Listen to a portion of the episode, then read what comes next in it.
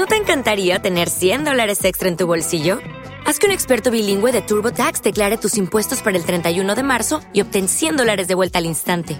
Porque no importa cuáles hayan sido tus logros del año pasado, TurboTax hace que cuenten. Obtén 100 dólares de vuelta y tus impuestos con 100% de precisión, solo con Intuit TurboTax. Debes declarar para el 31 de marzo. Crédito solo aplicable al costo de la presentación federal con TurboTax Full Service. Oferta sujeta a cambios o cancelación en cualquier momento.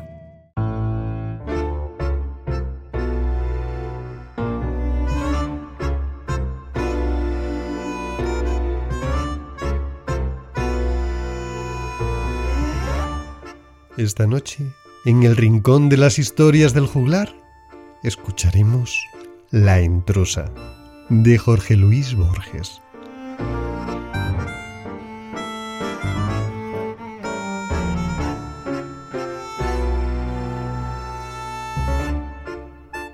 Dicen, lo cual es improbable, que la historia fue referida por Eduardo, el menor de los Nelson, en el velorio de Cristian, el mayor que falleció de muerte natural hacia 1890 y tantos en el partido de Morán. Lo cierto es que alguien la oyó de alguien en el decurso de esa larga noche perdida entre mate y mate, y la repitió a Santiago Dabove por quien la supe. Años después, volvieron a contarme la enturdera, donde había acontecido.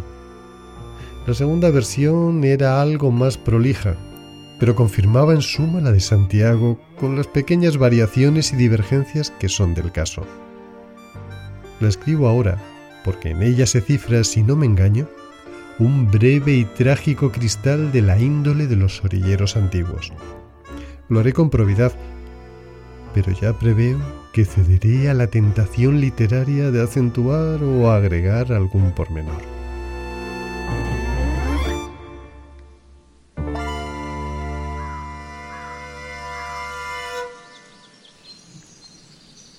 En Turdera los llamaban los Nielsen. El párroco me dijo que su predecesor recordaba, no sin sorpresa, haber visto en la casa de esa gente una gastada Biblia de tapas negras con caracteres góticos. En las últimas páginas entrevió nombres y fechas manuscritas.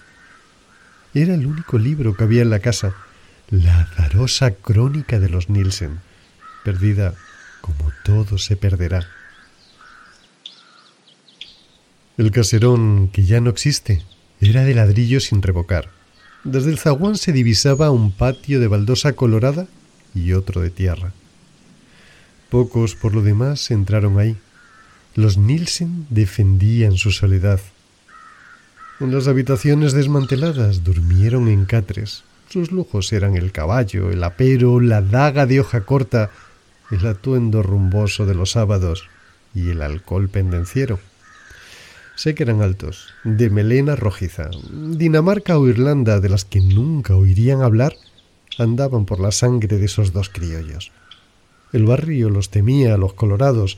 No es imposible que debieran alguna muerte. Hombro a hombro pelearon una vez a la policía. Se dice que el menor tuvo un altercado con Juan Iberra, en el que no llevó la peor parte, lo cual, según los entendidos, es mucho. Fueron troperos, cuarteadores, cuatreros y alguna vez taures.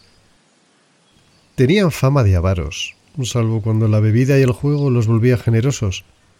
De sus deudos nada se sabe ni de dónde vinieron. Eran dueños de una carreta y una yunta de bueyes. Físicamente, diferían del compadraje que dio su apodo forajido a la Costa Brava.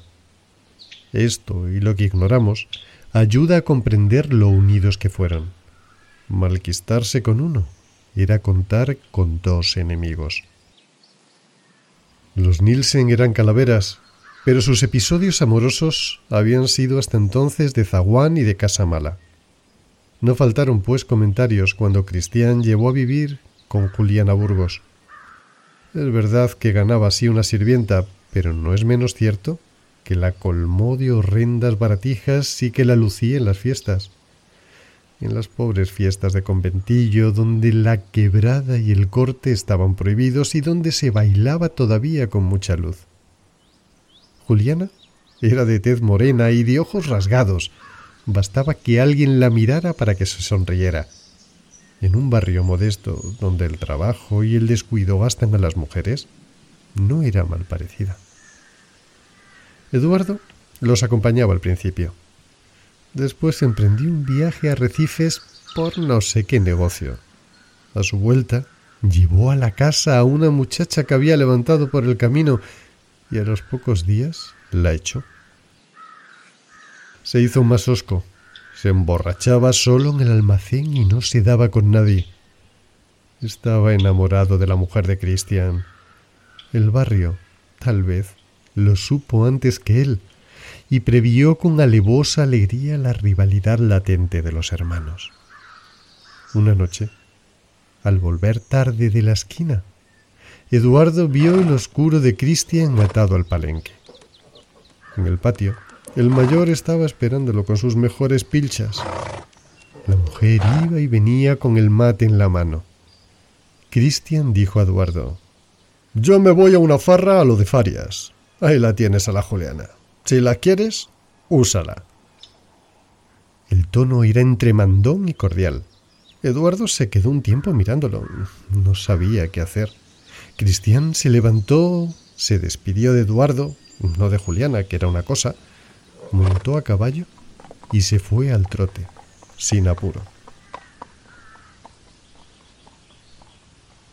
Desde aquella noche la compartieron. Nadie sabrá los pormenores de esa sórdida unión que ultrajaba las decencias del arrabal. El arreglo anduvo bien por unas semanas, pero no podía durar. Entre ellos, los hermanos no pronunciaban el nombre de Juliana ni siquiera para llamarla, pero buscaban y encontraban razones para no estar de acuerdo. Discutían la venta de unos cueros, pero lo que discutían era otra cosa. Cristian Solía alzar la voz y Eduardo callaba. Sin saberlo, estaban celándose. En el duro suburbio, un hombre no decía ni se decía que una mujer pudiera importarle, más allá del deseo y la posesión. Pero los dos estaban enamorados. Esto, de algún modo, los humillaba. Una tarde, en la plaza de Lomas, Eduardo se cruzó con Juan Iberra, que lo felicitó por ese primor que se había agenciado. Fue entonces, creo, que Eduardo lo ingirió. Nadie, delante de él, iba a hacer burla de Cristian. La mujer atendía a los dos con sumisión bestial, pero no podía ocultar alguna preferencia por el menor que no había rechazado la participación, pero que no la había dispuesto. Un día mandaron a la Juliana que sacara dos sillas al primer patio y que no apareciera por ahí porque tenían que hablar. Ella esperaba un diálogo largo y se acostó a dormir la siesta, pero al rato la recordaron. Le hicieron llenar una bolsa con todo lo que tenía, sin olvidar el rosario de vidrio y la crucecita que le había dejado su madre. Sin explicarle nada, la subieron a la carreta y emprendieron un silencioso y tedioso viaje. Había llovido. Los caminos estaban muy pesados y serían las cinco de la mañana cuando llegaron a Morón. Ahí la vendieron a la patrona del prostíbulo. El trato ya estaba hecho. Cristian cobró la suma y la dividió después con el otro. En Turdera, los Nielsen, perdidos hasta entonces en la maraña, que también era una rutina, de aquel monstruoso amor, quisieron reanudar su antigua vida de hombres entre hombres. Volvieron a las trucadas, al reñidero o a las juergas casuales. ¿Acaso alguna vez se creyeron salvados, pero solían incurrir cada cual por su lado en injustificadas o harto justificadas ausencias? Poco antes de fin de año, el menor dijo que tenía que hacer en la capital. Cristian se fue a Morón en el palenque de la casa que sabemos, reconoció al overo de Eduardo. Entró. Adentro estaba el otro esperando turno. Parece que Cristian le dijo De seguir así los vamos a cansar a los pingos. Más vale que la tengamos a mano. Habló con la patrona, sacó unas monedas del tirador y se la llevaron. La Juliana iba con Cristian Eduardo espoleó al overo para no verlos. Volvieron a lo que ya se ha dicho. La infame solución había fracasado. Los dos habían cedido a la tentación de hacer trampa. Caín andaba por ahí, pero el cariño entre los Nielsen era muy grande. Quién sabe qué rigores y qué peligros habían compartido. Y prefirieron desahogar su exasperación con ajenos, con desconocido, con los perros, con la Juliana, que había traído la discordia. El mes de marzo estaba por concluir y el calor no cejaba. Un domingo, los domingos la gente suele recogerse temprano, Eduardo, que volvía del almacén, vio que Cristian uncía los bueyes. Cristian le dijo Ven, tenemos que dejar unos cueros en lo de pardo. Ya los cargué. Aprovechemos la fresca. El comercio del Pardo quedaba, creo, más al sur. Tomaron por el camino de las tropas, después por un desvío. El campo iba agrandándose con la noche. Orillaron en un pajonal. Cristian tiró el cigarro que había encendido y dijo sin apuro: A trabajar, hermano. Después nos ayudarán los caranchos. Hoy la maté, que se quede aquí con sus pilchas. Ya no hará más perjuicios. Se abrazaron casi llorando. Ahora los ataba otro vínculo, la mujer tristemente sacrificada y la obligación de olvidarla.